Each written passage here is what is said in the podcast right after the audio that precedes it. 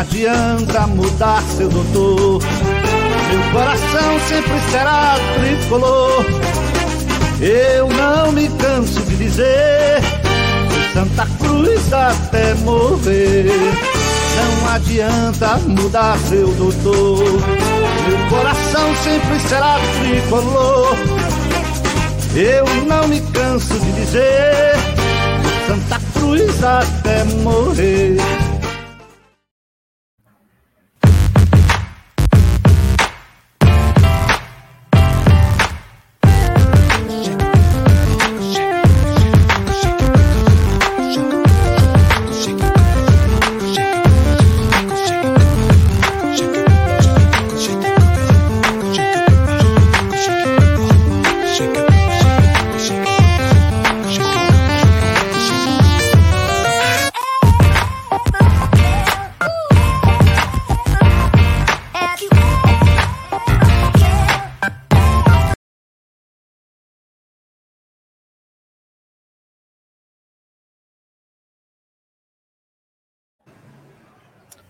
Fala galera coral, muito boa noite.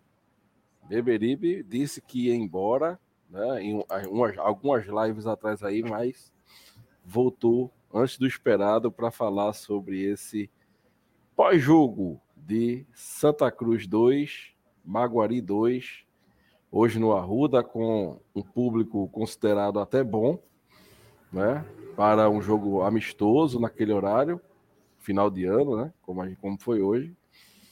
Mas vamos ouvir boa noite do nosso amigo André. Boa noite, André. Boa noite, Maurício. É, boa noite, a Nação Coral. Um, estivemos hoje no Arruda, né? Um público razoável, né? Ali nas sociais, para ver o Santa Cruz no seu último jogo de 2022, visando a temporada de 2023. Jogo esse que a gente vai falar exaustivamente aqui daqui a pouco com os amigos. Um abraço e vamos à luta. André, é, lógico, conhecimento de todos que gostam de futebol e até os que não gostam, é, morreu né, o senhor Edson Arantes Nascimento, Rei Pelé, né, ontem, é, e você, eu acho que é o cidadão, pelo menos aqui da live, já que Brenos já já vai estar com a gente, que esteve mais próximo. Eu acho que você ainda não chegou a vê-lo jogar realmente, é, entendendo do que se tratava, mas foi quem esteve mais próximo ali da, da época em que ele jogava. E o que é que representou Pelé para o Brasil e essa partida, o que é que representa para o Brasil, na sua opinião, André? Maurício, eu tive a oportunidade de colocar um, um trecho a respeito do, do falecimento de Pelé no, no, meu Instagram e no meu Facebook, e que dizia mais ou menos o seguinte: é, eu não tenho fotos com Pelé, né? Claro, pudera, né? Nem o vi jogar porque era muito pequeno. Né? Quando o Brasil foi campeão em 70, eu tinha apenas dois meses de idade. Mas eu cresci, né? E as pessoas próximas de mim falavam com Pelé como se Pelé realmente fosse o rei do futebol, um deus. E aquilo você vai colocando na sua mente, pequeno, aí a gente começa a crescer, a gente começa a gostar de futebol, adorar futebol e começa a perceber que aquelas pessoas estavam certas, né? Então, Pelé era aquela figura assim, era intocável, né, inquestionável como um atleta de futebol, né, como como rei do futebol, né? E aí você procura estudar, você procura saber um pouco mais, compreender um pouco mais, né? O cara vai o cara é recebido pelo presidente dos Estados Unidos, o cara é recebido por reis, o cara recebido pelo, pelo Papa, o cara onde vai é, é, é ovacionado, né? E aí você começa a perceber de que realmente é uma coisa diferente, né? É, Pelé era uma pessoa diferente, né? Pelé representava uma, uma instituição que era o futebol. Pelé representa o futebol. Né? Pelé é a própria representatividade da arte do futebol. Por isso que ele era e o que é Pelé, né? Então era uma pessoa respeitada onde chegasse, né, Maurício? E, e era respeitadíssimo, ovacionado, né? E muitas dessas pessoas, veja que coisa curiosa, muitas dessas pessoas que ovacionavam Pelé, assim como eu e você, não chegaram a ver jogar. Mas o respeito pela obra que Pelé deixou, né, pelas conquistas, pelos gols, por tudo que Pelé fez, por tudo que Pelé representou, né, no futebol mundial, Pelé consegue sair do espaço geográfico brasileiro e ele alcança o planeta Terra, né? Pelos exemplos que já disse aqui, Pelé chegou a parar uma guerra, né? Então realmente é uma pessoa extremamente é, é, de luz, né? Infelizmente chegou a hora, né? O, o Edson Arantes do Nascimento se foi, mas o Pelé realmente, o Pelé é eterno, né? É, por tudo que, que, que Pelé já fez pelo futebol, e você percebe pela por todas as pessoas né, que, que, que falam, veja, nós estamos num país extremamente dividido, polarizado politicamente. Pelé consegue, né, até nisso, fazer com que o cidadão que tenha uma determinada é, digamos assim, simpatia por um, um espectro político, né?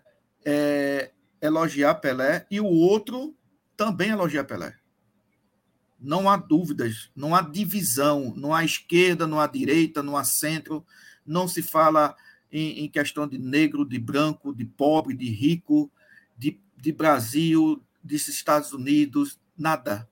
Pelé conseguiu e daí a diferença dele para os demais jogadores de futebol, ele conseguiu esse status, um status, é, eu diria, planetário, né, de que não se, não se questiona Pelé, por tudo que Pelé fez. Por isso que ele é o rei do futebol, o maior jogador de todos os tempos, né, e é o maior é, atleta de futebol da história. É isso aí. É, André, é, Pelé, ele, como você disse, ele está acima de divisões políticas, de questões raciais, né? É, Pelé era, foi um, um, um gênio da bola, né? Uma pessoa que dividiu o futebol entre antes e depois de Pelé. O, importantíssimo para o Brasil, né? O Brasil que vinha daquela derrota traumática em 50 na Copa do Mundo. E aí 54 não chega na final e 58 com Pelé, né? Ganha 58, ganha 62, não é isso? E Exato. ganha 70. Então o Brasil tem cinco títulos mundiais. É a seleção que mais ganhou títulos mundiais até hoje e três são com Pelé. Então é um jogador gigantesco e não é Pelé estando no grupo, não. É Pelé sendo protagonista das Copas. 62 até que ele se machuca, né? É, 62 ele se machuca logo no início da Copa. É, é, ele não joga mais. Entrou Amarildo, que era o seu reserva do Botafogo. E 62 foi a Copa do, de outro gênio, né? Outro gênio chamado Garrincha.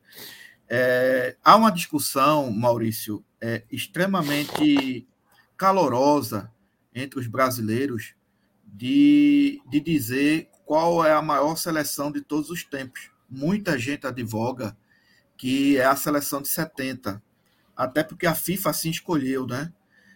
E, e eu, eu, modestamente, eu discordo disso. É, eu acho que a, que a seleção a melhor seleção de todos os tempos é, foi a de 58, entendeu? Porque tinha individualmente craques, do goleiro ao ponto esquerda, entendeu? E há uma entrevista de Pelé que ele fala justamente sobre isso.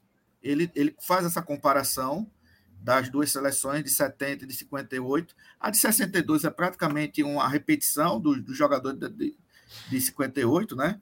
Então, ele, ele, e aí ele diz que realmente, para ele, a melhor seleção foi a de 58, né? Nós tivemos a, a felicidade de ter uma geração extraordinária de jogadores, né? Entre 58 e 70, né? Jogadores que que hoje seriam facilmente titulados da seleção brasileira, jogadores que, que, que, por ser um celeiro tão grande, deixaram de ir para a Copa do Mundo, entendeu? Enfim, mas Pelé foi esse cara, né? Há um vídeo, inclusive, Maurício, rodando por aí, e muito, muito interessante, né? Com as jogadas do, dos nossos jogadores atuais, né? É, com Messi, com Cristiano Ronaldo, com Zidane, jogadores também que recentemente é, pararam de jogar, né? É, Ronaldo, é, Romário, e jogadas extraordinárias desses jogadores, e aí passa também jogadas muito idênticas, muito parecidas que Pelé fazia. Né? Isso. Então dizia assim: ó, o que você faz hoje, Pelé fez primeiro. Entendeu? Então, realmente é, é uma coisa assim que, que a gente que gosta de futebol, a gente sente muito a, a, a, o falecimento de Pelé por tudo que Pelé é, representou para esse, esse esporte que a gente tanto ama, né? É verdade, é verdade. E é, é, eu vi, por exemplo, repórteres né, falando sobre, sobre Pelé, e um deles, eu esqueci o nome, é um da Globo que por muito tempo acompanhou a seleção, dizendo que a camisa da seleção brasileira, a bandeira do Brasil, pode até não ser conhecida nos países, em alguns países, mas quando ele ia cobrir guerra, por exemplo, ele levava uma camisa da seleção, quando o bicho pegava, ele tirava, que assim, em guerra, geralmente, a turma quer pegar americano, né? Para sequestrar tal. Aí ele, a camisa da seleção, e é, o pessoal dizia logo, Pelé, né? Pelé, Ronaldo, o lembrava, lembrava sempre de Pelé. E ele disse que uma vez na Rússia, é, um, um senhor no interior da Rússia olhou para ele quando ele com a camisa da seleção e disse: Eu vi Pelé jogar. E ele disse que o olho do senhor brilhava, porque assim, não era uma coisa. Hoje, a gente vê Messi jogar, a gente vê Cristiano Ronaldo jogar, é, a gente vê Neymar jogar, mas a gente hoje todo mundo vê todo jogo que quiser. Na época de Pelé, não. Ou você ia ao estádio, ou você não via Pelé jogar, né? Durante um tempo. Exatamente. É isso? Exatamente. Então, mas. Eu vi hoje um jogador é, do Santos, é, daquela, daquela época, dizendo que, veja bem, disse que os maiores jogos, os maiores jogos do Santos, as partidas mais brilhantes do Santos, não foi nem território brasileiro. O Santos era muito chamado, Maurício, para fazer amistosos internacionais. O Santos deixou de ser campeão da Libertadores por conta disso. Ele, naquela época, preferia fazer os amistosos internacionais porque dava muito mais rentabilidade do que propriamente essas competições. Né? Até porque, diferentemente de hoje, naquela época a gente não tinha a noção de importância, o brasileiro não dava muita importância ao Libertadores das, das Américas, né? Então o Santos jogava muito no exterior, né? E aí o jogador é Lima do Santos, ele falou que as maiores partidas que ele participou ao lado de Pelé pelo Santos foram justamente em territórios internacionais. Aí você imagine, né, como as pessoas ficavam é, de queixo caído vendo aquele timaço do Santos, né? sendo comandado por, por Edson Arantes do Nascimento, né? É verdade. O Santos é, era o melhor time do mundo, né? Na, na época. Era, era o Barcelona de Guardiola, era o Santos de Pelé naquela Exatamente. época. Mas vamos falar do Santa Cruz? Só um, um rapidinho, Maurício. Nosso amigo Diga. aqui, Emanuel, perguntou se Isso. o Santa Cruz já tinha ganho do, do, ganhado do Santos de Pelé. A resposta é sim, foi um jogo em 73, Campeonato Brasileiro. Santa Cruz ganhou de 3 a 2 do, do, do, do Santos. Né? E parece que abriu 2 a 0 no começo do jogo. E, e seu Cláudio é que fala isso, né, né, né Maurício?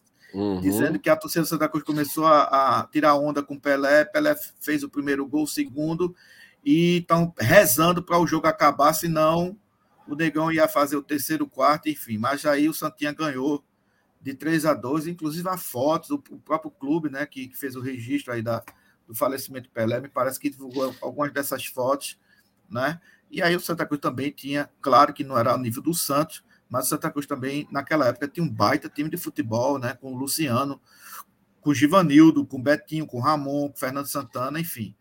É, e, e, houve esse jogo, sim, no, no Arruda, e o Santa Cruz ganhou do Santos de Pelé por, por 3 a 2 Com dois gols de Ramon, né? Exatamente. Nesse jogo. Mas, infelizmente, nós não temos nem Ramon, nem Luciano, viu, André? Nem Givanildo. Olha o que nós temos aí. Entrando em campo hoje pelo tricolor pernambucano. Dá, acho que está dando para ver para todo mundo ver aí. Nosso time hoje: Matheus Inácio, número 1, um, goleiro. Feijão, número 2. Ítalo Melo, 3. E Alemão, Alemão 4. É, aí tá por, tá por ordem numérica, né? Mas o Santa Cruz é. jogou com é, é, João Eric já foi para a volância, né? Ian Rodrigues jogando na lateral esquerda. E aí João Eric e Arthur, né, os dois volantes. É, Anderson Paraíba jogando de camisa 10 e Lucas Silva, Lucas Silva pela direita, Hugo Cabral pela esquerda e Michel Douglas, ou é Michael Douglas, né, jogando de, de centroavante Hoje o Santa Cruz entrou em campo assim. Banco de reserva Gease, né? O goleiro tá aí já faz uns três anos e sempre é reserva. Não, é... É, quero ver quando a gente precisar dele. É, Tarles Guedes, que é um, um, um, zagueiro também que já faz uns dois anos que está na nossa. É da nossa base e subiu. Ian, número 15, e Jadson, número 16.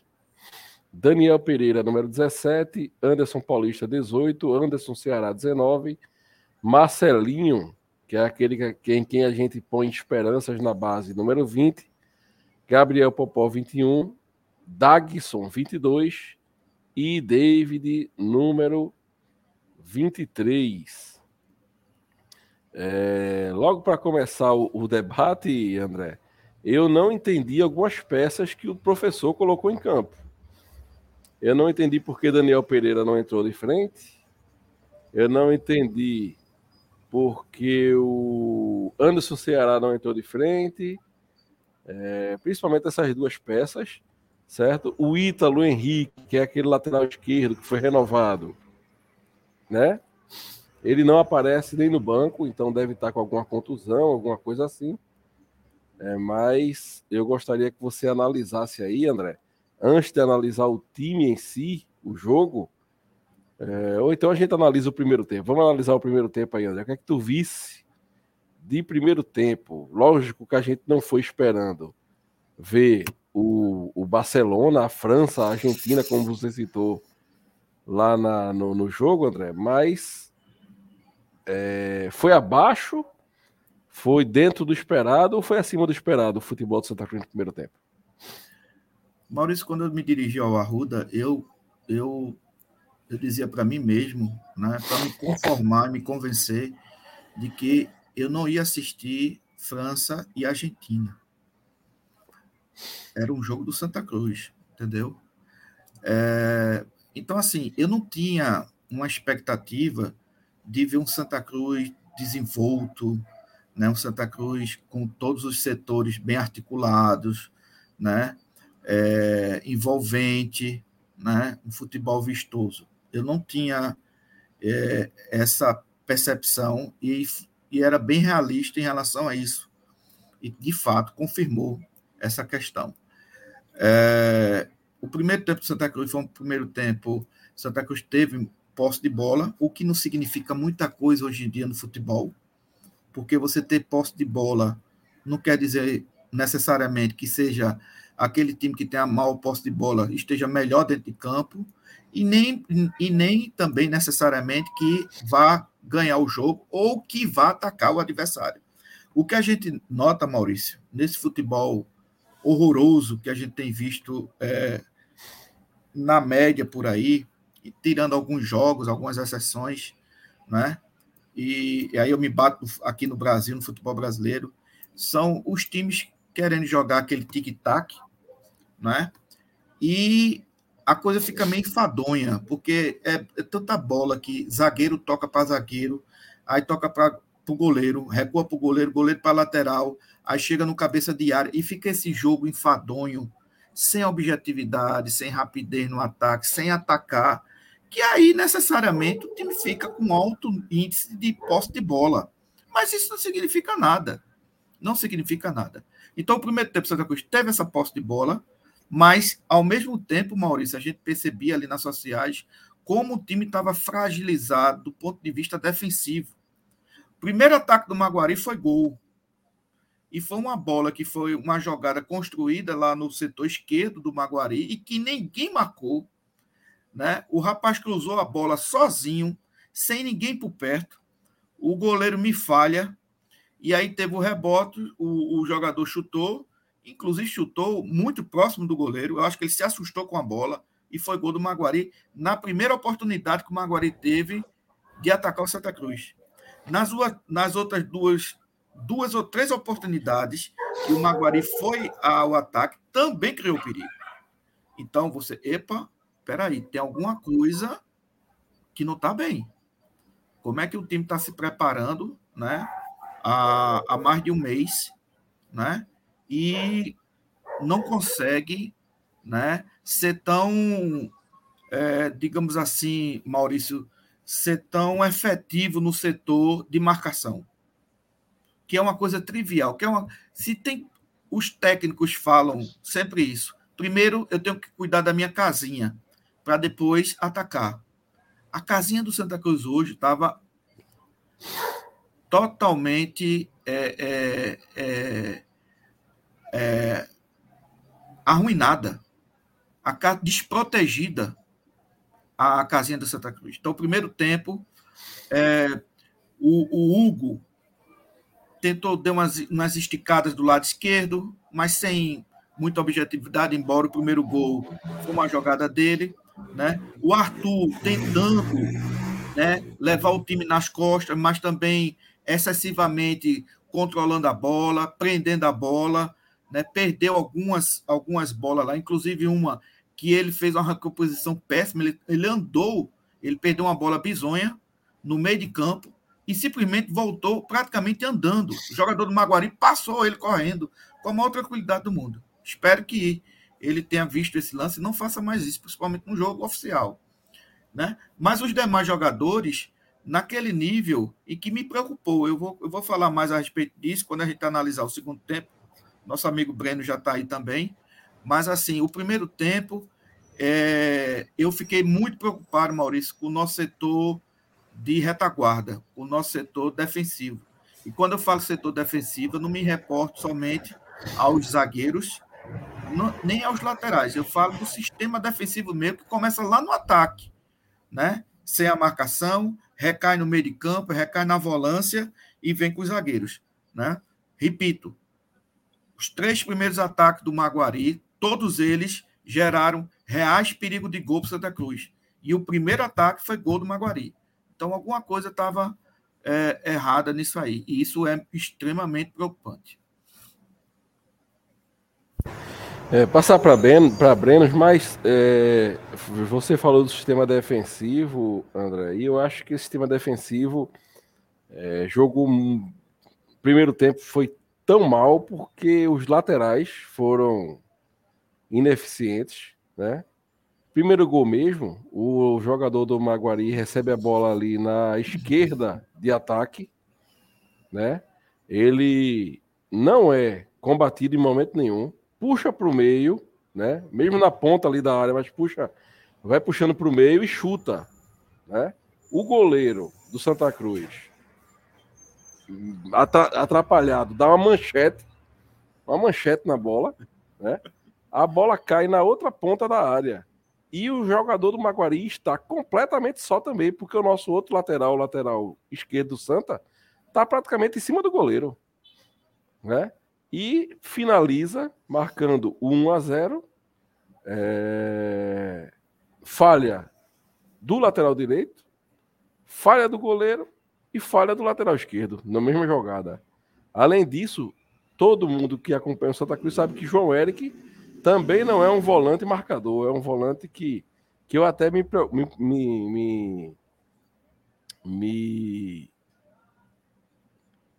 é, pergunto para que peste serve um segundo volante que não tem qualidade para sair para jogar.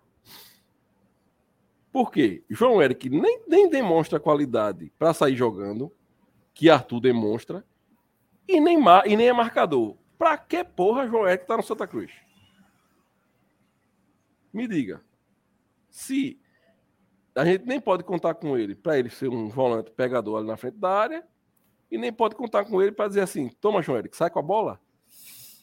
Né? E não é, eu não estou falando aqui só de João Eric. Tem vários segundos volantes que passaram por aqui durante esses últimos anos que também não servem para nada. É melhor você ter um cavalo, aquele, já, aquele volante, o Elton César, que não sabe dar um drible, não sabe fazer nada, mas toma a bola e diz: toma que é tua. Pronto. Entendeu? Mas, Brenos, como é que tu viste esse primeiro tempo aí?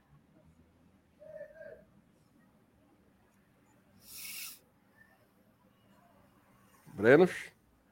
É, boa noite, pessoal. Boa noite, grande massa coral. Tô, tô ouvindo. Vai. Tá me ouvindo?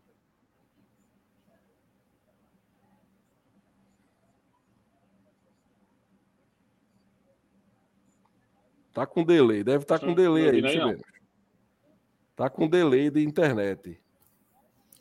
Ele deve estar tá com delay, com Wallace Pernambucano, com Michael Jackson, aquela turma toda de. Né, que tenta, outra, tenta outra rede aí, vai ver se tu consegue, porque tá, tá com delay. Tá com delay grande. Vocês estão me ouvindo? Agora, Agora. sim. Pronto, vamos embora então. É, boa noite, grande massa coral, boa noite a todos. É, eu achei um amistoso é, pegado, o nível do amistoso foi um amistoso pegado, realmente, desde o começo a gente viu que tanto o Maguari como o Santa Cruz não estavam com o jogo com um clima de pré-treino, né? Os jogadores realmente vieram para com o objetivo de jogar, com o objetivo de marcar, com pelo menos alguns, né? Principalmente alemão ali, com as chegadas um pouco mais fortes, logo nos 5, 10 primeiros minutos de jogo. Então, assim, foi um amistoso e já teve cara de jogo de campeonato. Assim, aquele jogo de hoje podia ser tranquilamente um jogo do Campeonato Pernambucano, né? Obviamente a gente tem que analisar de maneira de ser o primeiro amistoso, dessa forma que os jogadores ainda estão se soltando, a musculatura vem um pouco mais travada, então isso tem que ser levado em consideração. Mas a cara do jogo, os jogadores não estavam lá para um jogo treino, não era esse o objetivo deles. Realmente eles foram lá para mostrar é, o como seria o ano, ou talvez tentar mostrar alguma coisa desse tipo, tá? É, sobre o sistema defensivo, ele muito me preocupa porque, de fato, foi o que mais mostrou é, que não está pronto. Né? Os dois volantes é, não jogaram, os dois volantes, não, desculpa, os dois laterais não jogaram bem, Feijão principalmente. É, os dois zagueiros, é, Alemão se manteve na média dele, mas Ítalo Melo também não foi bem. Os dois volantes, Arthur, ofensivamente, veio bem, como sempre vem, né? dadas algumas ressalvas assim. Mas João Eric, como você disse aí, Maurício, não mostrou para que veio desde o ano passado e não mostrou por que teve contrato renovado, né? Porque assim, a pergunta é por que eles renovaram o contrato de João Eric? Porque é um cara que é primeiro volante e não marca.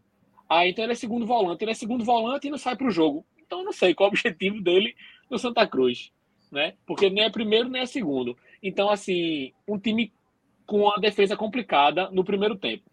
Mas, na minha visão, o principal problema do nosso primeiro tempo foi o seguinte: os laterais vieram muito mal porque eles não estavam sendo protegidos pelos pontas.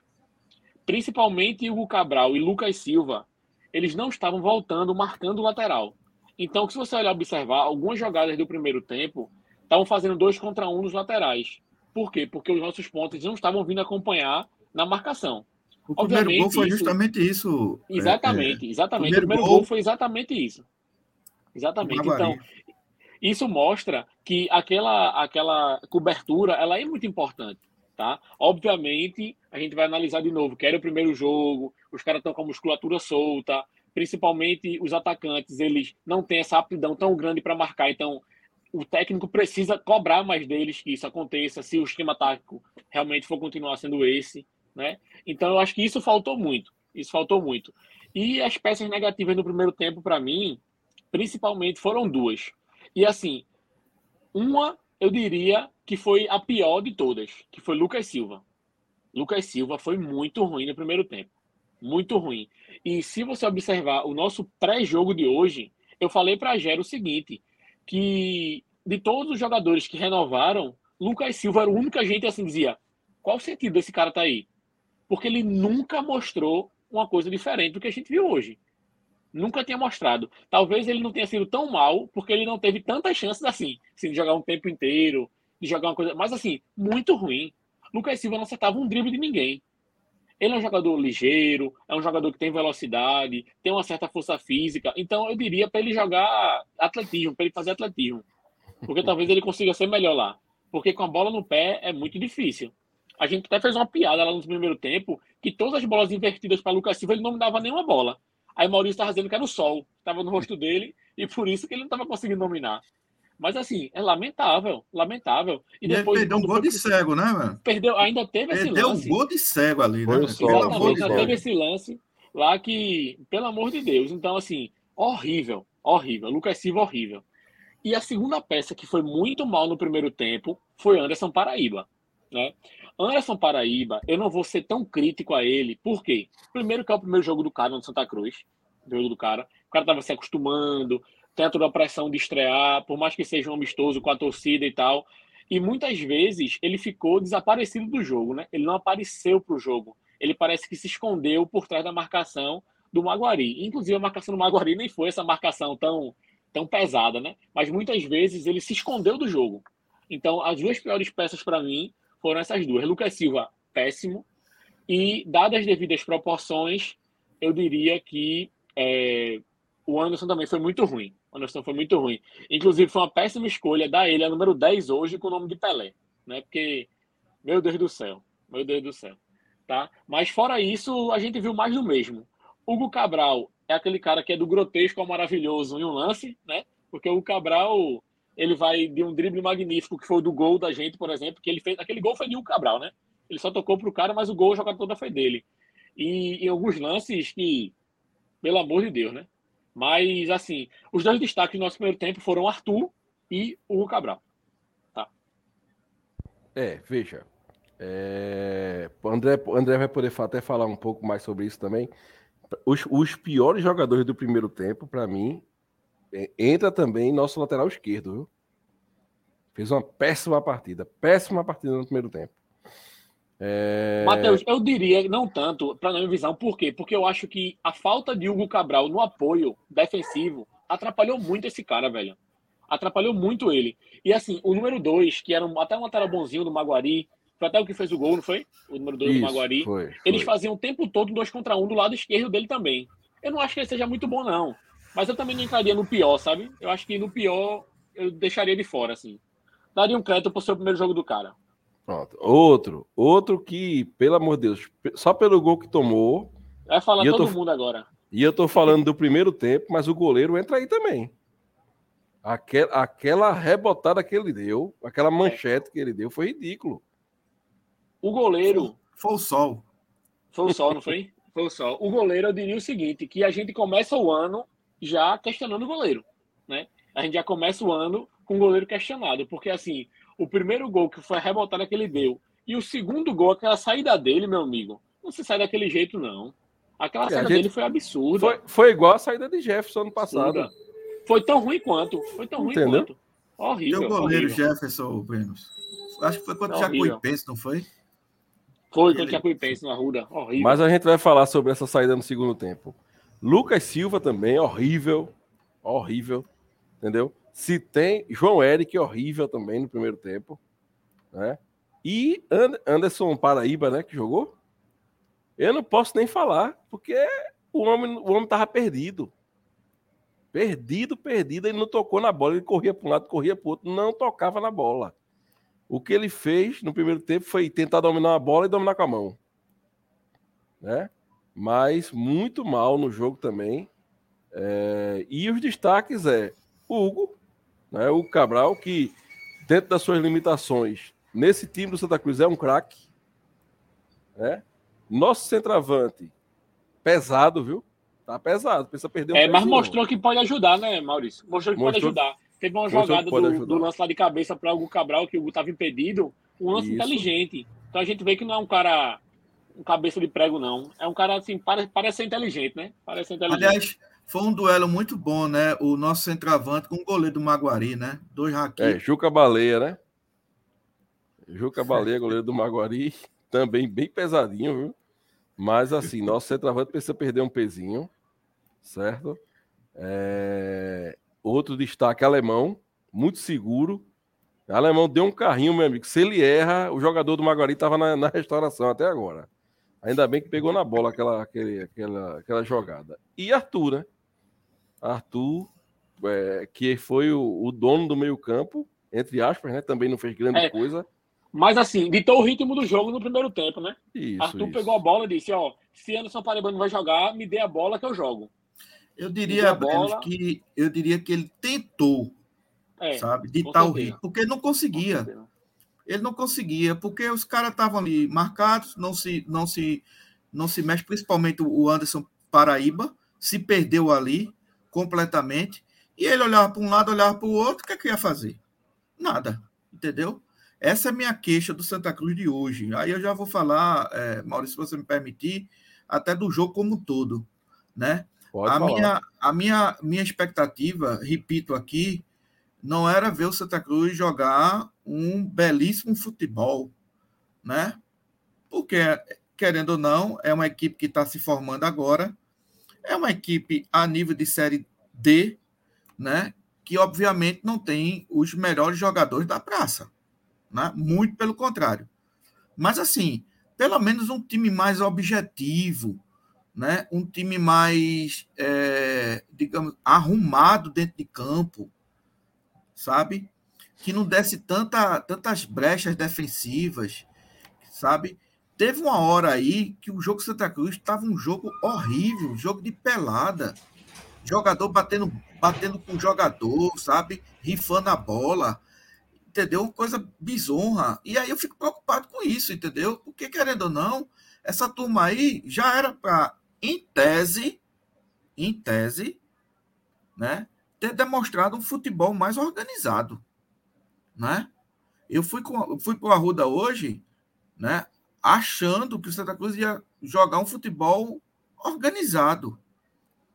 E aí, nem uma coisa nem outra, né? Nem o Santa Cruz foi esse time todo. Aí eu realmente eu tinha essa expectativa que não seria, mas também achava que era um time um pouco mais organizado e não, e não foi isso, né?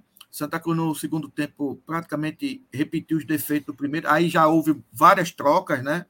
Já houve várias substituições. Não entendi, não entendi porque o nosso treinador não tirou o Lucas Silva no primeiro tempo, no intervalo do primeiro tempo. Botou o rapaz, pelo contrário, botou o rapaz no outro setor, do setor esquerdo, né? O, o Lucas Silva. Hugo Cabral né, saiu do outro lado, do lado do escudo, não saiu para recepcionar os jogadores do lado das sociais. Eu percebi isso. Não sei se saiu chateado, não sei se é o jeito dele de ser, até porque no intervalo até chamei a atenção do pessoal. Ele, go ele gosta de aparecer. Inteiro, o time inteiro entrou em campo de, de né, uniformizado e ele foi o único jogador a entrar sem camisa. E aí fazer todo aquele marketing, botar camisa, sabe aquela coisa toda, sabe aquela marca. É o Neymar do Arruda, né? É o Neymar do Arruda. Não entendo o que vocês estão comentando sobre isso. É o Neymar do Arruda. Então, sim. Então, assim, treinador também, eu não entendi. Não entendi porque o treinador não, não colocou o nosso, nosso volante como, como titular. O, o menino que estava aí no, no, no, Santa Cruz desde, desde o do início do Daniel ano. Pereira. Daniel, Daniel Pereira. Pereira. Entendeu? Enfim, achei muito preocupante a atuação como todo do Santa Cruz. Agora, gostei de Marcelinho, sabe? Foi o jogador que entrou no segundo tempo e tentou fazer alguma coisa diferente, tentou ser objetivo. Eu gosto de jogador assim, pode até perder a bola, mas ele tenta alguma coisa objetivando o gol. Jogador para mim que é, olha, esse cara aqui pode ver aqui que ele é o, o, o craque de passes certos. Aí vai ver, o cara só dá a bolinha pro goleiro e não do lado de Eliezer, não. Tá falando Então- de Eliezer por quê?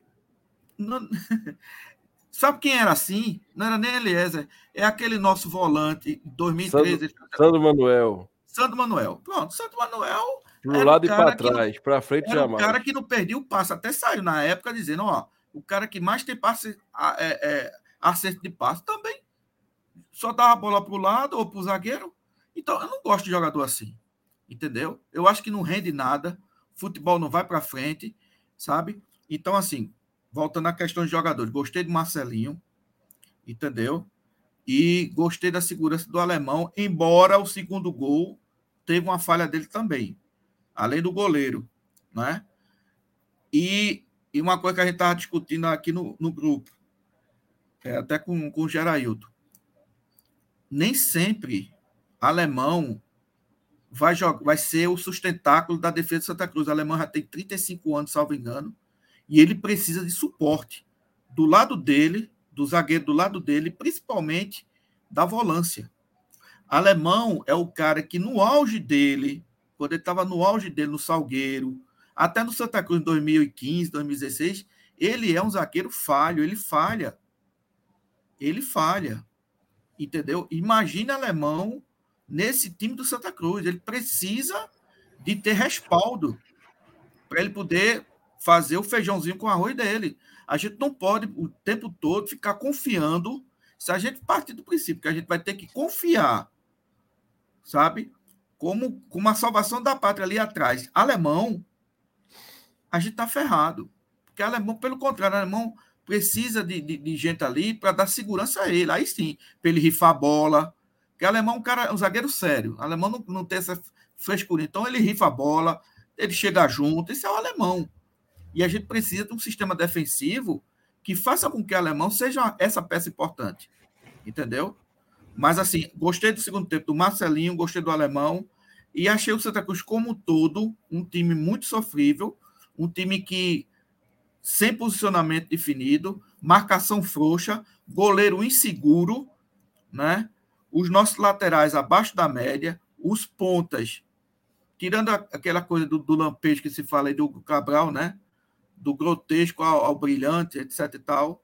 O, o rapaz, o Lucas Silva, horrível. O nosso, o nosso meia, o, o, os Andersons, né? O Anderson Paraíba, muito fraco no primeiro tempo. E o Ceará, ele também está achando um estrelismo dele. Ele teve duas bolas que foi dado de calcanhar seguidamente e perdeu a bola. Tá bom baixar a bolinha dele, entendeu? E ele apresentar um futebol mais objetivo. Tá certo? Então, a minha análise basicamente do jogo foi essa. Eu saio do Arruda hoje preocupado. Nós teremos um jogo contra o Calcaia daqui a cinco, seis dias e eu estou preocupado com esse jogo. Não é pelo Calcaia. E aí não é nenhum tipo de, de, de menosprezo ao Calcaia, não. É porque eu estou muito mais preocupado com o desempenho do Santa Cruz Futebol Clube. É, para passar para Brenos, para passar para Brenos aí, André, Mandar um abraço aqui pro nosso amigo Emanuel Silva. Ele perguntando aqui, o Marcelinho é o filho do nosso Marcelinho do Acesso 99, é justamente ele. Mandar um abraço pro nosso amigo e membro Alcemi, que foi pai hoje. Se ah, rapaz, um abraço, Alcemi. Parabéns, então, meu velho. Um parabéns, Alcemi. Alcemi. E parabéns, Deus abençoe a criança e toda a família, certo? Mas para falar sobre o que o André estava falando, alemão precisa de um sistema defensivo encaixado. E esse esquema, olha, eu sou puto com esse esquema. Não é porque o esquema, o esquema de 4-3-3 não possa ser jogado. Pode. Mas é só ele, porra. No Brasil todo. Todo time do Brasil joga no mesmo esquema. Aí você pega um Maguari hoje, com quatro homens no meio campo, domina o meio campo. Quando tinha bola, o Santa Cruz uma dificuldade para cruzar uma bola, uma dificuldade para conseguir avançar, o Maguari Pense numa facilidade. O Maguari parecia estar, era uma faca quente na manteiga. André falava várias vezes: toda bola do Maraguari é perigosa. Não era que o Maguari tinha muitas oportunidades, mas toda oportunidade que ele criava era perigosa. Né? É...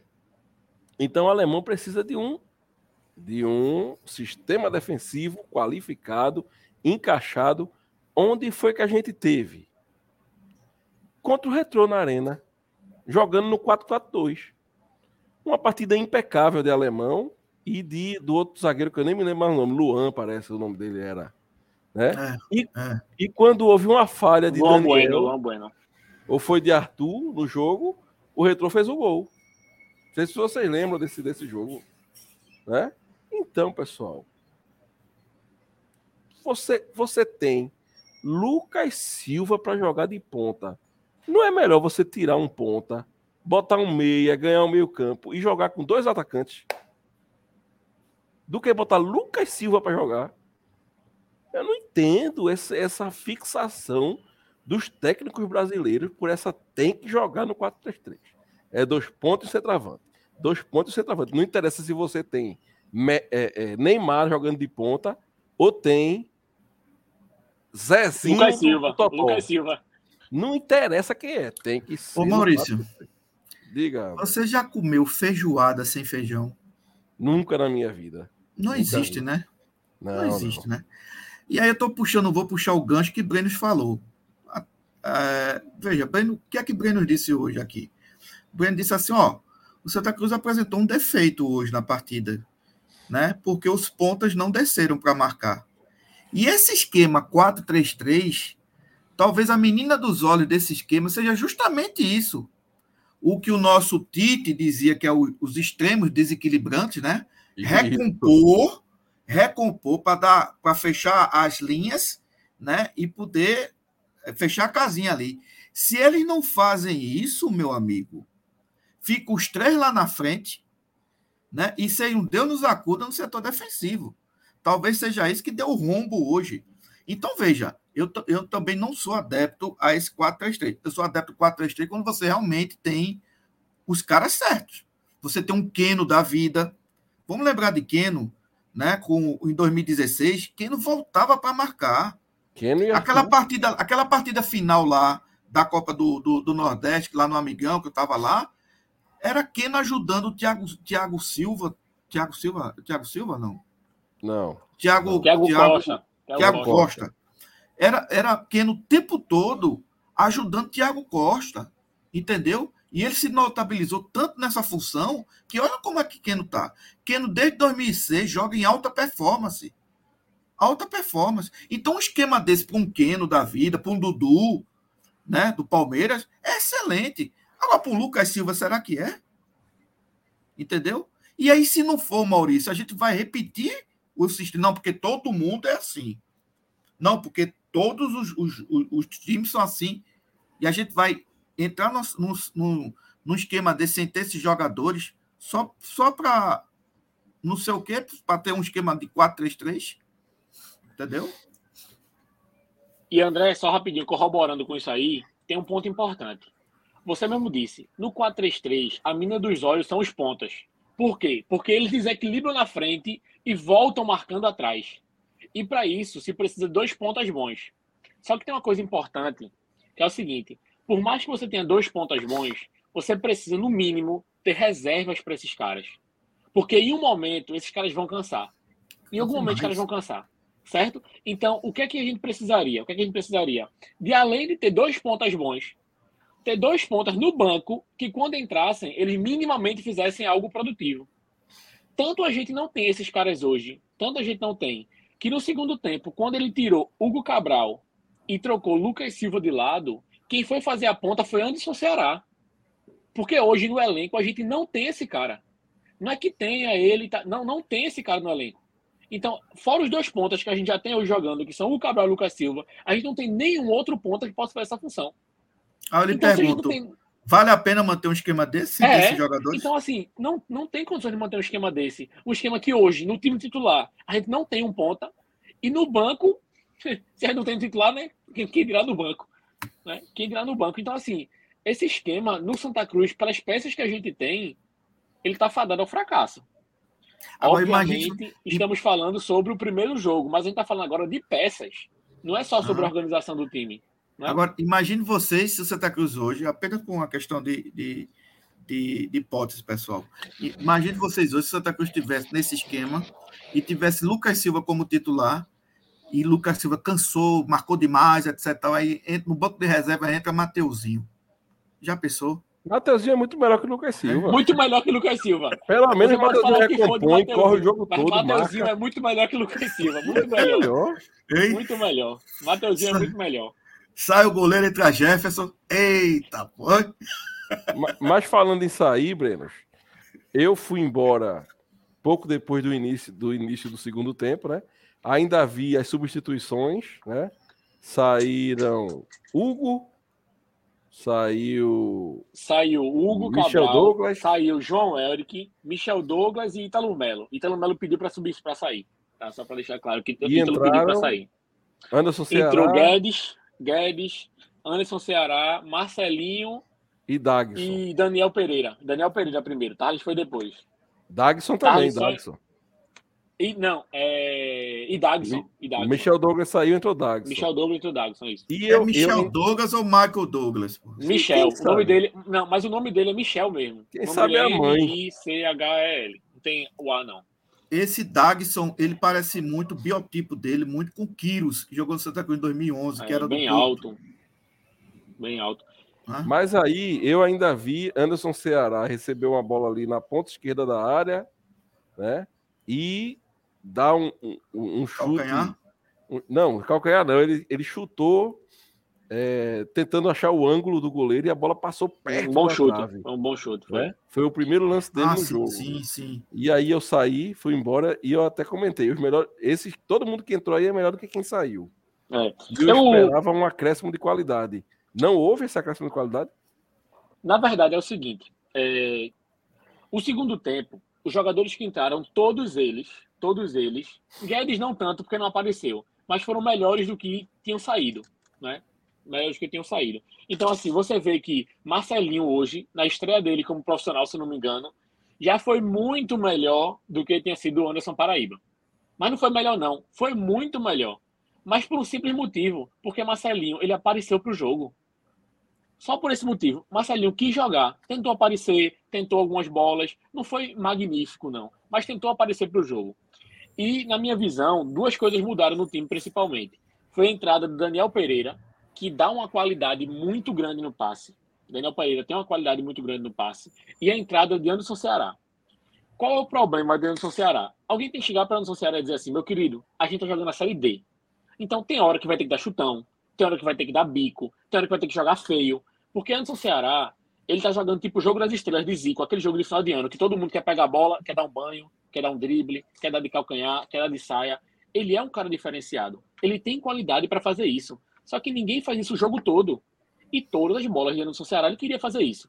Para ter noção, as grandes jogadas do nosso segundo tempo foram do pé dele. Ele teve esse chute perigoso, depois ele enfiou uma bola muito boa para Dagson, depois ele bateu uma falta muito boa que Rock Kennedy pegou. Então, todas as grandes chances que tivemos no segundo tempo saíram dos pés desse cara. Peraí, peraí. Só que... O goleiro que estava agarrando era Kennedy ou foi substituído? No segundo tempo, o Kennedy entrou. Ah, foi. Sim, Saiu se o Kennedy estava daquele tamanho, meu amigo, ele tinha que tacar a questão. Não, entrou o Kennedy no segundo tempo. Que, Agora, o Rock Kennedy é, é, bem, é bem esguio, sabe, é, é, Maurício? É, foi engraçado é. quando eles, eles foram substituir, e aí os dois se abraçaram, entendeu? Aí foi bem interessante essa cena lá do. É. E a torcida lá sempre pegando o pé do goleiro, né? Muito, era muito mais concreto fisicamente, Rock Kennedy. Né? Mas assim, todas as grandes jogadas do segundo tempo saíram do pé desse cara. Saíram do pé desse cara. Então, assim, eu entendo que se a gente tivesse entrado com Anderson Ceará de titular, Daniel Pereira de titular, a gente teria um primeiro tempo bem melhor do que a gente teve. O primeiro tempo bem melhor. Porque esses caras vão ser titulares. Daniel Pereira, por exemplo, não, não jogou titular porque é, não, não participou de toda a pré-temporada, se não me engano. O Martelotti falou numa entrevista aí que ele chegou depois, estava machucado e tal, enfim. Martelotti não, não, viu? Ranielli. Ranielli, desculpa, Ranielli. Disse que ele não foi titular por causa disso. Mas assim, esses caras deram a qualidade no time, tá? Só que depois que passou um certo tempo, o jogo ficou aquele jogo morno. O segundo tempo, como houve muitas substituições, ele de fato já teve uma cara de jogo treino mesmo. Muito chutão, os jogadores já não estavam com aquela força Agora- física agora, tão Brenos, forte. É, um, um jogador que substituiu o outro que eu não vi muita muita diferença foi a lateral direita. Entrou o tal do Tarles, Foi, entendeu? foi. O cara Mas, baixinho, visão, mas mas também já estava numa parte do jogo ali que já estava um jogo mais Entendeu? truncado, uns caras mais cansados, né? Então acho que a gente Eu acho que o cara mais que tempo. fez- eu acho que o cara que fez muita falta hoje ao Santa Cruz foi o lateral esquerdo Ítalo Silva. Ele não jogou porque estava machucado, viu, Maurício? É, tá machucado, Mas ele faz Lucido. falta Com ali, certeza. entendeu? E vai ser titular do time. Vai ser titular. Desse time ele Ele- é titular. Ele faz falta. Agora, o Feijão, nas últimas partidas desse ano, o Feijão estava até jogando bem. Lembra que ele substituiu o Ratinho, né? Foi até naquele jogo contra o Retrô, não foi? É, Veja, o Santa Cruz está tão, tá numa situação tão, tão desastrada que esse ano de 2022 a gente pode a gente pode resumir o Santa Cruz a uma partida de razoável para boa, a único jogo que foi contra o Retrô na Arena Pernambuco. No mais, no mais, você não consegue. Você não lembra, você não consegue dizer, ah, o Santa Cruz jogou bem nessa partida aqui. Só decepção. Veja que nós, nós estamos no ano de 2022, em que a gente está aqui elegendo um apenas um jogo, sabe? E não foi esse jogo todo, foi porque também a gente estava com o sangue virado contra o Retrô, aquela questão lá do presidente do Retrô, aquele negócio todo, então a gente entrou com sangue nos olhos, né? E ganhamos aquele jogo. Mas nada, mais nada o ano de 2022, até esse amistoso de hoje também, para colocar lá no, no sexto. Nada, zero, zero à esquerda. Agora, André, agora uma coisa que a gente tem que ressaltar nesse time é o seguinte: é a falta do primeiro volante. Por mais que Daniel Pereira seja um bom volante e Arthur seja um bom volante, os dois têm características de segundo volante. O próprio Daniel Pereira não é aquele cara de combate, aquele cara que chega forte. Não é esse cara. Não é esse cara. No segundo tempo, eles deram uma qualidade maior, porque o Santa Cruz também ficou com a bola no pé muito mais do que o Maguari. Então, quando a gente tem a bola no pé, é massa. Só que vão ter adversários ao longo da temporada que eles também vão nos atacar. Eles vão ter a bola no pé. E quando a gente tiver esse tipo de adversário, a gente precisa de um cara que seja mais firme. Um Elton César, um Sandro Manuel, um Bileu. Então, esse tipo de cara, numa série dele, é muito importante. Ele é muito importante. Então, a gente não tinha no passado esse cara tão bom. A gente tinha Gilberto, dadas as suas limitações, né? E esse ano a gente não contratou ninguém que tenha essa característica.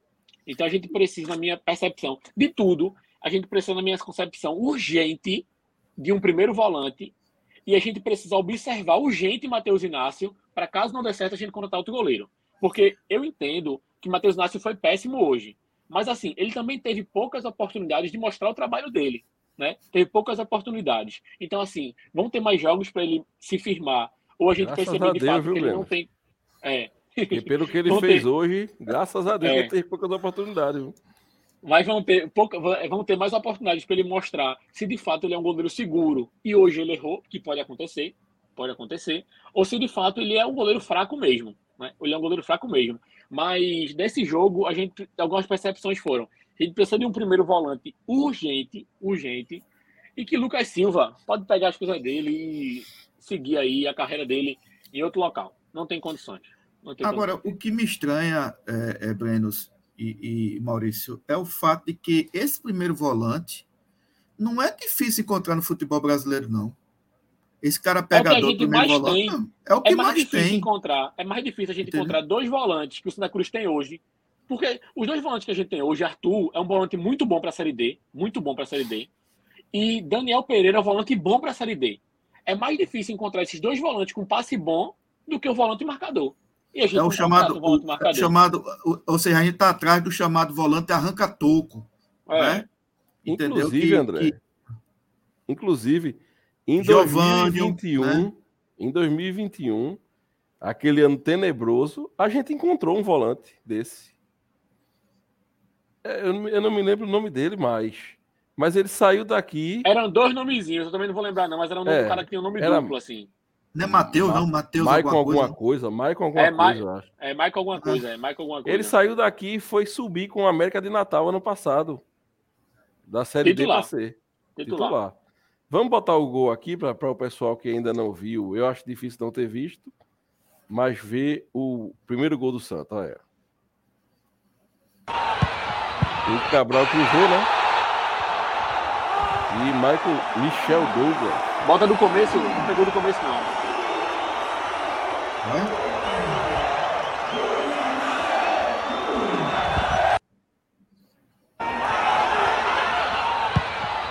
Cabral foi na linha de fundo, cruzou para trás.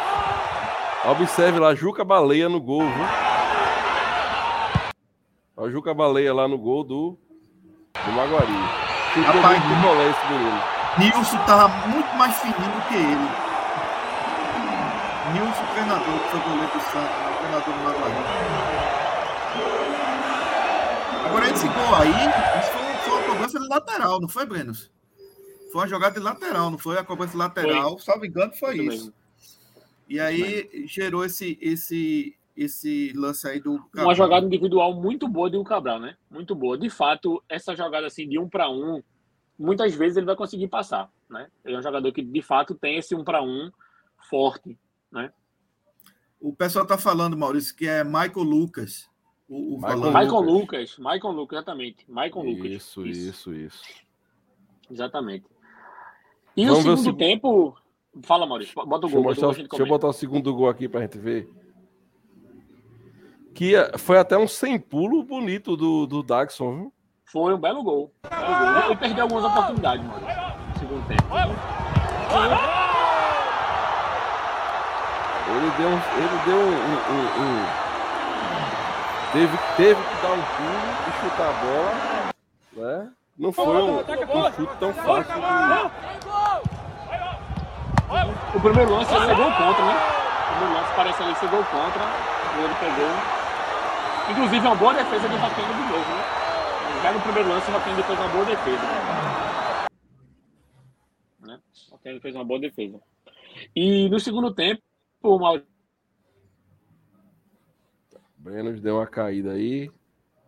Vamos, vamos ver se ele volta, viu? O nosso Mas... amigo Daxon fez o que Pedro não fez na Copa, né? É, é verdade. Vai se lascar. Pronto, o Breno voltou. Fala, No Breno. segundo tempo, a gente teve um princípio de confusão, né? No segundo gol lá do Maguari, porque o jogador do Maguari foi comemorar de frente às sociais, ele tirou a camisa e foi fazer um sinal como se estivesse ouvindo a torcida. Foi fazer um sinal como se estivesse ouvindo a torcida. Então, a torcida desceu até a borda do, das sociais ali. E quando ele voltou para o campo, os jogadores do Santa Cruz foram cobrar ele e gerou até um, um, princípio de confusão assim, por causa desse lance, mas ainda bem que a torcida não, não invadiu o campo, ainda bem. Né, mas poderia ter invadido, né, Breno? É, inclusive. Poderia ter invadido. Faltava, né?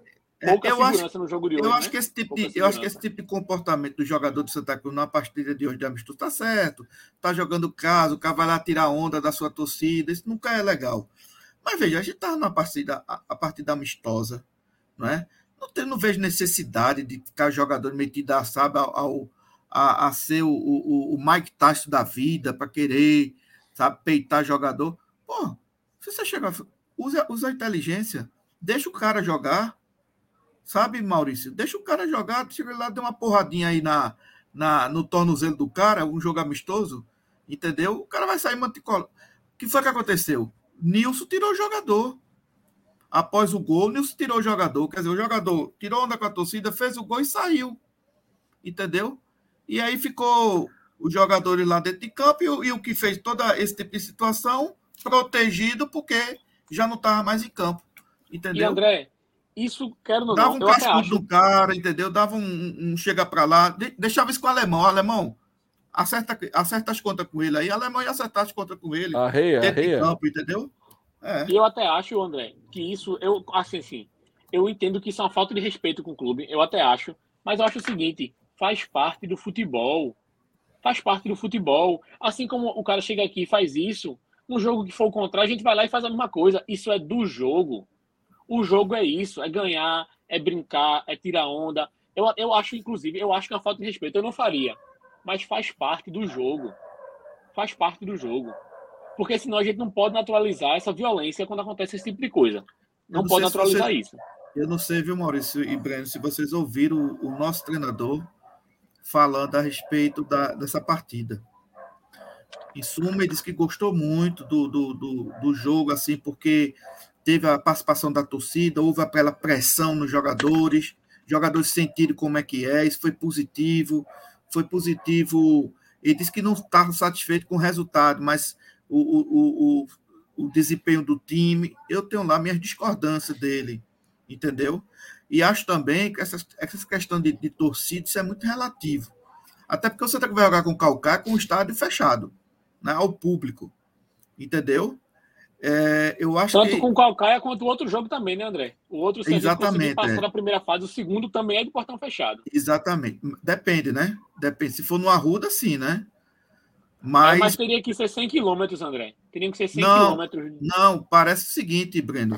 É, se, o, se, o, se o Botafogo ganhar do Retrô, o Botafogo da Paraíba, me parece que esse jogo do Santa Cruz vai ser em João Pessoa. Não, ah, vai ser é? aqui. Pelo que eu, eu tinha entendido, é daqui, todo jeito. Eu não sei. Isso aí o pessoal é, é, pode nos ajudar. Não sei se Menino Gera aí está no ar, mas é, é, o que eu vi era isso. Inclusive na Menino rádio. Gera hoje está off, comemorando o aniversário da sua digníssima, viu? Um ah, abraço é? Parabéns para ela. Parabéns aí, menino. Parabéns para ela. Viu? É, inclusive, eu acho que eu vi isso no rádio, porque o Botafogo teria o ranking melhor do que o Santa Cruz, entendeu? Mas, enfim, isso aí pode. A gente pode. Não é difícil, pode não, o Botafogo ter um ranking é. melhor que o Santa Cruz, não. não, difícil, não quase não. todo mundo tem, né? É, pois é. é. O Retrô Mas... hoje, o Retrô hoje, pessoal, que ganhou um amistoso do América de Natal. Inclusive, lá em Natal. Lá, um jogo bastante. Um jogo, um jogo bastante corrido. Entendeu? Literalmente, quem, né? Quem puder ver. Correu, quem puder ver. correu com sua peste para não apanhar. Que o Wallace Pernambucano correu mais hoje do que todo o período que ele teve jogando pelo Santa Cruz e aqui, aquele e miserável. Deixa eu uma coisa a vocês, para não, não parar de falar de briga. Central e que é um time Cristal alguma coisa lá da Paraíba, tava fazendo um amistoso. São Paulo também. Cristal. 27 minutos acabou o jogo, viu? o, o pau cantou, o juiz já teve que acabar o jogo para que não, não teve como voltar mais não. Lá no Lacerdão. A turma tá. A turma tá estressada, meu amigo, final de ano. O Natal não fez efeito, não. O negócio do Natal Feliz Ano Novo tá. Feliz não, foi. É só picolé de osso pra turma chupar, menino. Não tem condição, não. Mas, é, senhores, eu quero saber de vocês, no geral, os três destaques aí e os três, as, os três lambedores do bebê, da, da Beberibe. Vou começar, André. Posso? Pode, pois. É, o destaque número um vai ser Arthur Santos. Arthur Santos para mim. O segundo vai ser o Cabral, do Grotesco ao Maravilhoso. E o terceiro destaque eu podia dar para Anderson Ceará. Porque, como eu falei, todas as jogadas do segundo tempo que poderiam sair o gol do Cruz foram dele. Inclusive, olha, se olha. eu não me engano, o escanteio foi olha. ele que bateu. Troféu boa. e se eu não me engano, o escanteio foi ele que bateu também, se eu não me engano. Mas eu vou dar para Marcelinho. Eu vou dar para Marcelinho porque foi Você dá para quem quiser, meu amigão. Ai não, lá ele.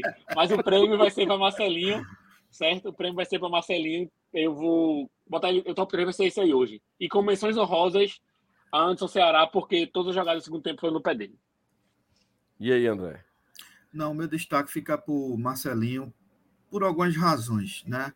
Primeira dela que é um jogador da base, né? Faz muito tempo que você está não tem um jogador. Veja, eu não estou dizendo que Marcelinho é a supra-assunto do futebol. O que eu tô... vou dizer é de que faz algum tempo que você está não tem um destaque de jogadores da base, né? Sobretudo jogadores de linha. E ele já vinha, né, num, num rendimento bom, ele se machucou na Copa São Paulo ano passado, chorou. Foi um negócio até que comoveu muito, né? É, teve um problema muscular, enfim. E ele entrou hoje, veja, entrou no segundo tempo, um jogo chato, um jogo cabuloso, a torcida altamente irritada. E ele fez o, o, o, o, o trivial, mas assim, de, de uma forma muito competente. E uma coisa que me chamou muita atenção, que é o pessoal chama isso de personalidade, né?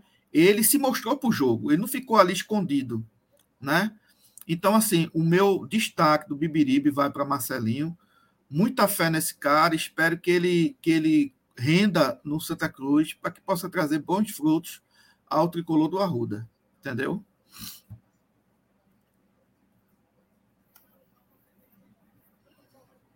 O Lambedor, ah, tá no mudo, Maurício, mas você falou Lambedor aí. O Lambedor. É, o, Lambedor de, o Lambedor de hoje. Eu vou fazer um top 3 também. Eu vou fazer um top 3. Certo? É, vê, o pior em campo foi Lucas Silva. Mas o meu primeiro lugar não vai ser ele. Vai ser Matheus Inácio. Por quê? Porque ele decidiu o jogo.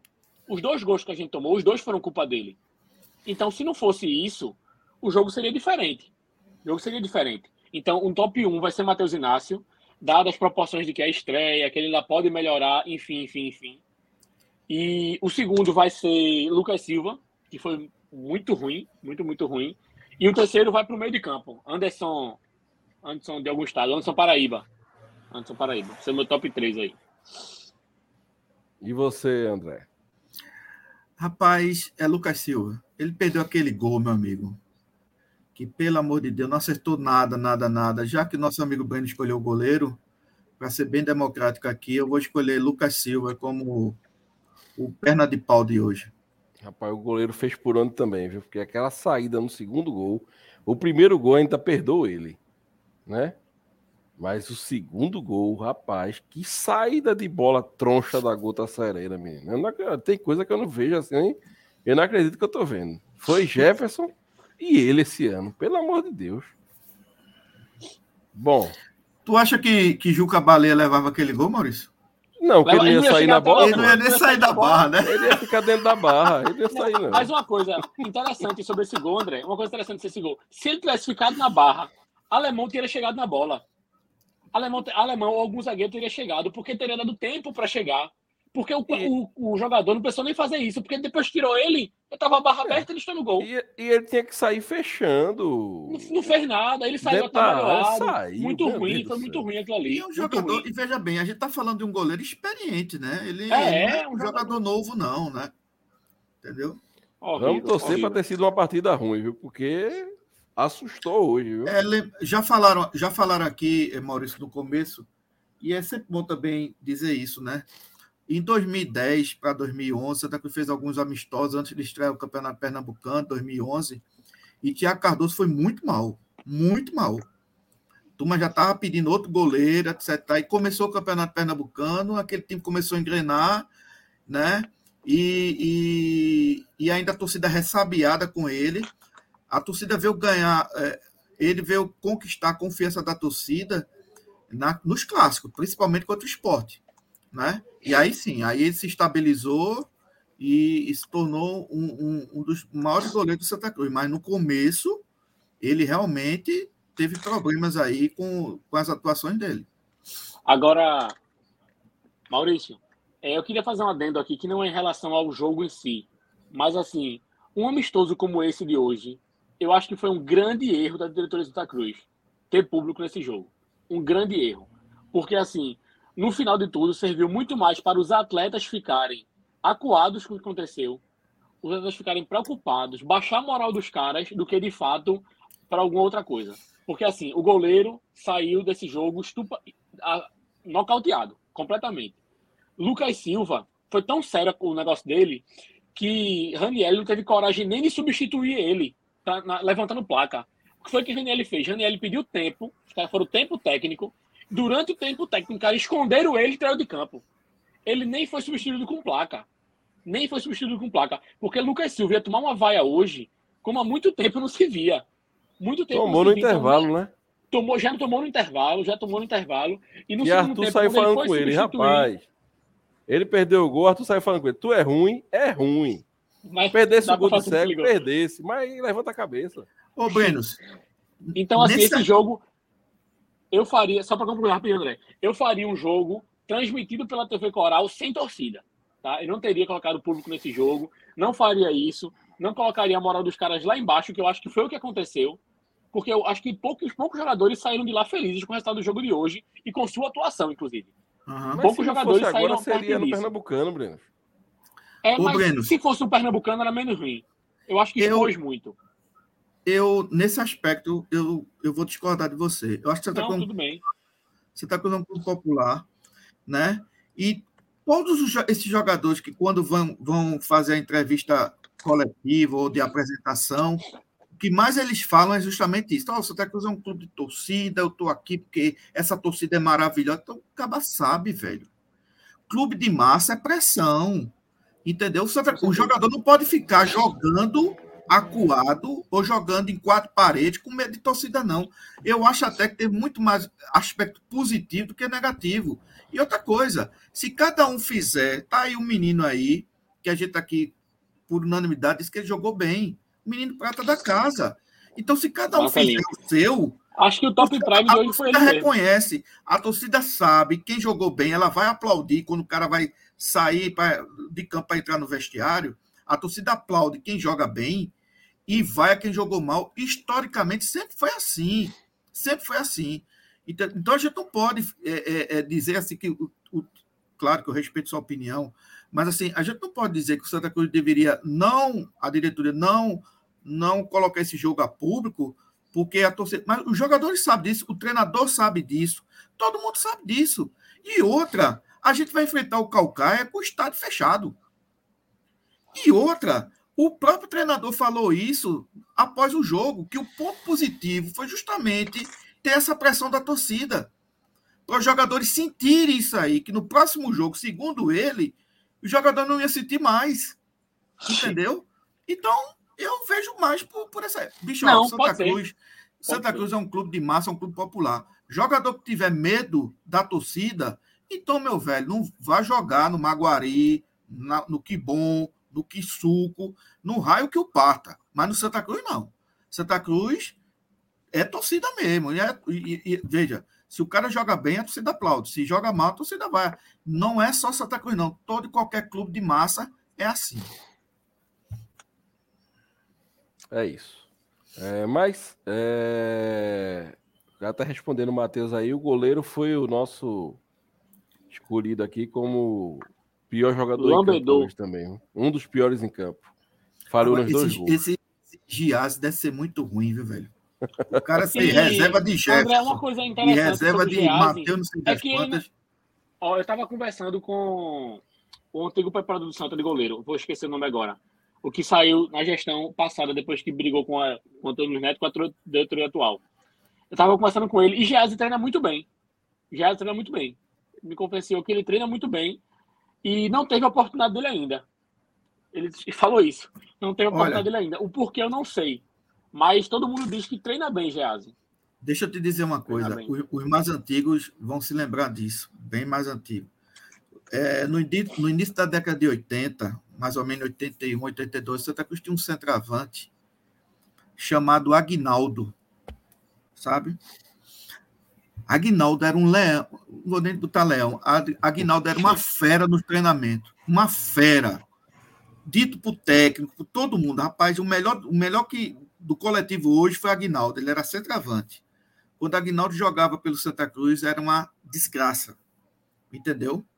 Sabe? E terminou Agnaldo sendo vendido e Agnaldo foi parar no São Paulo. Fez uns golzinhos lá, depois seguiu a carreira dele. Então, Eu lembro assim, de um Agnaldo no Fluminense, viu? Hã?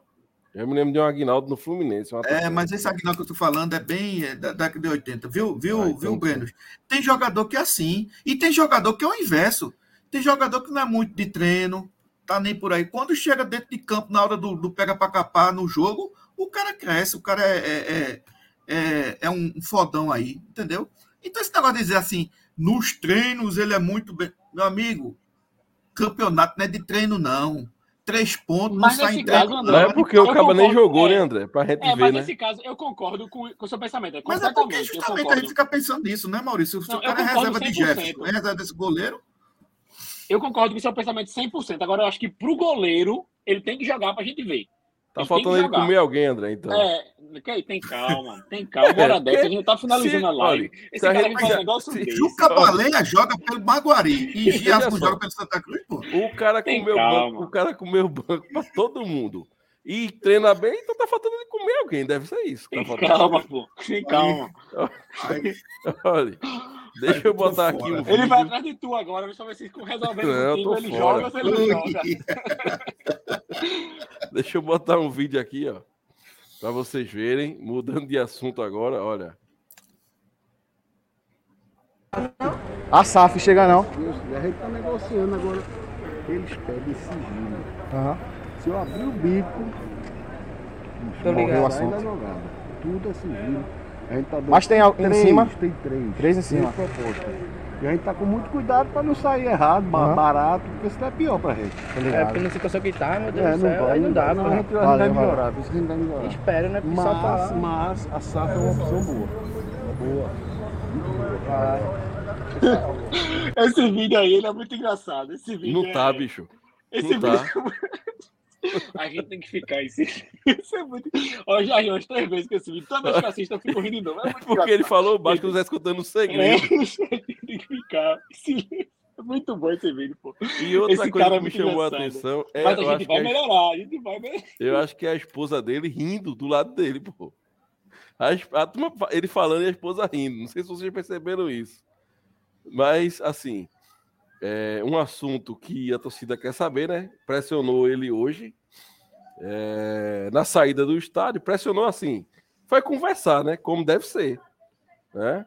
É, e ele falou que tem três aí é, empresas. Vamos ver se o que- o que. Segundo Gera, o feeling de Gera é que essa recuperação judicial tem por trás algum investidor. Tomara que seja, né? Tomara que seja. Tomara que seja. É, e, Matheus, deixa eu só falar um negócio rápido. No pré-jogo, teve. A gente tava no pré-jogo, eu e o Gerard não tinha entrado ainda. Maurício, rapaz. Não O Maurício, eu quero chamar ele de Matheus. Vou- Desde cedo, eu quero chamar ele Vou mostrar o vídeo de novo já já, pra turma ver. Eu Massa, acho que foi massa. até Noronha aí, que tá na live aí, Noronha, que gravou esse vídeo. Massa. Noronha do Então, Santa Cruz, o mais querido. Vai, vai mostrar então, beleza. Quando tu mostrar aí, beleza. Deixa eu mostrar. Pera aí. A SAF chega não. A gente tá negociando agora. Eles pedem sigilo. Aham. Se eu abrir o bico, Tô Morreu ligado. o assunto. Tudo é sigilo. A gente tá Mas tem al- em três, cima? Tem três. Três em cima. Três.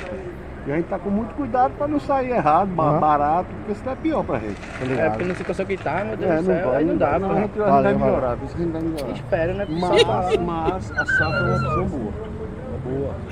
Mas é uma opção boa. É uma opção boa. A gente vai melhorar, a gente vai melhorar. Esse vídeo é muito bom. E é uma opção Tomara boa. que a gente melhore, tomara. Se Deus quiser. Mas fala, Breno, o que tu ia falar aí. Sim. É, seguinte, lá no pré-jogo, no pré-jogo, durante a gente tava lá conversando com o Gera, um menino da base do Santa Cruz, ele é sub-9, esse menino. E ele foi convocado para a seleção brasileira de futebol de 7. Futebol de 7 é só site, tá? Então, vê. Aí eles estavam lá, isso é normal no Arruda. Quem já foi no Arruda já sabe que isso é normal.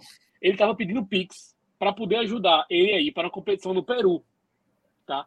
E eu queria ressaltar isso por dois motivos. O primeiro motivo é que eu vou colocar lá no grupo é, o Pix do rapaz para quem depois, da mãe do menino, para quem depois puder ajudar. E o segundo motivo é que isso mostra o quanto a nossa base tem qualidade. E essa qualidade não consegue reluzir até chegar no profissional. Porque o nome do menino, o apelido dele é Presidente. Acho que é Almir Pedro, o nome do menino. Ele tem um apelido de Presidente, já. Esse menino sub-9 já tem apelido, né? Mas enfim. Eu fui ver o, o, o Instagram dele e, de fato, o menino joga bola, velho. O menino tem cada golaço, joga muito bem futsal, um menino diferenciado. E mostra como esses, esses caras não chegam até o profissional. E mostra como a nossa base hoje, ela fica em segundo, terceiro, quarto, quinto plano em relação ao nosso profissional. Né? Então, muito me entristece esse tipo de coisa.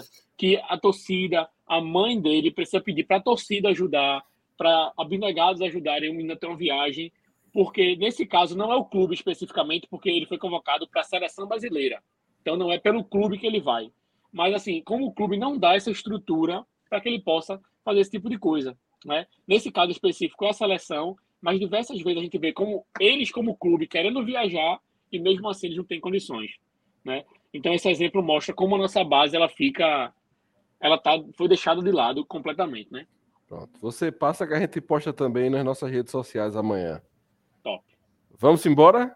Vamos embora. Vamos embora. Deixa, deixa eu encerrar. Quer que vocês dêem boa noite de vocês, que eu vou encerrar com um vídeo aqui. Vou passar o vídeo novamente para a gente ver nosso presidente pessoal, falando. aí. Uma boa noite a todos e todos, grande massa coral. Esperamos que esse, essa é a nossa última live do ano, então esperamos que 2023 seja um ano melhor para o Santa Cruz, né? Um ano melhor para nós, que todas as pessoas aí tenham paz, tenham saúde e o resto a gente luta atrás. Beleza? Então, boa noite e fiquem com Deus e que 2023 seja muito melhor, tanto para o Santa Cruz como para todos nós. Com ou sem SAF? A SAF é uma boa, a SAF é uma boa. Mas eu, eu acho que com SAF. Eu torço, não acho não, mas eu torço para que seja com SAF. Torço muito. Vai lá, André.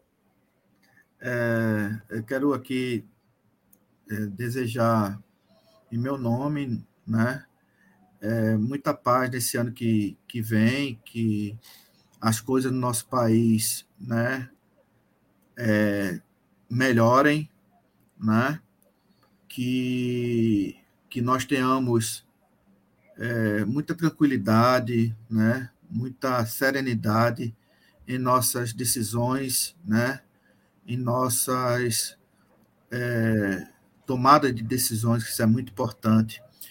E em relação ao nosso, o nosso clube, né, ficamos na torcida para que o Santa Cruz entre definitivamente na rota que o mundo está suplicando, que é a rota da, do, da gestão profissional, do gerenciamento. Um clube como Santa Cruz, que hoje colocou cerca de 2 mil, 3 mil pessoas na, nas sociais, em pleno dia de trabalho, três horas da tarde, ele cada vez mostra mais que sua torcida ela é ativa, que embora o clube seja merecidamente de quarta divisão, a torcida merecidamente também é de primeira divisão. Números, fatos, constatações não faltam. Então é preciso ter muito carinho e, ao mesmo tempo, muito respeito por esse clube, por essa torcida. Né? A gente aqui luta tanto, a gente até brinca assim de vez em quando, mas o assunto é muito sério. Santa Cruz precisa ser refundado. Refundado. Santa Cruz precisa sair desse feudalismo, desse coitadismo, desse malfadado discurso que a gente é obrigado a ouvir nas sociais do locutor.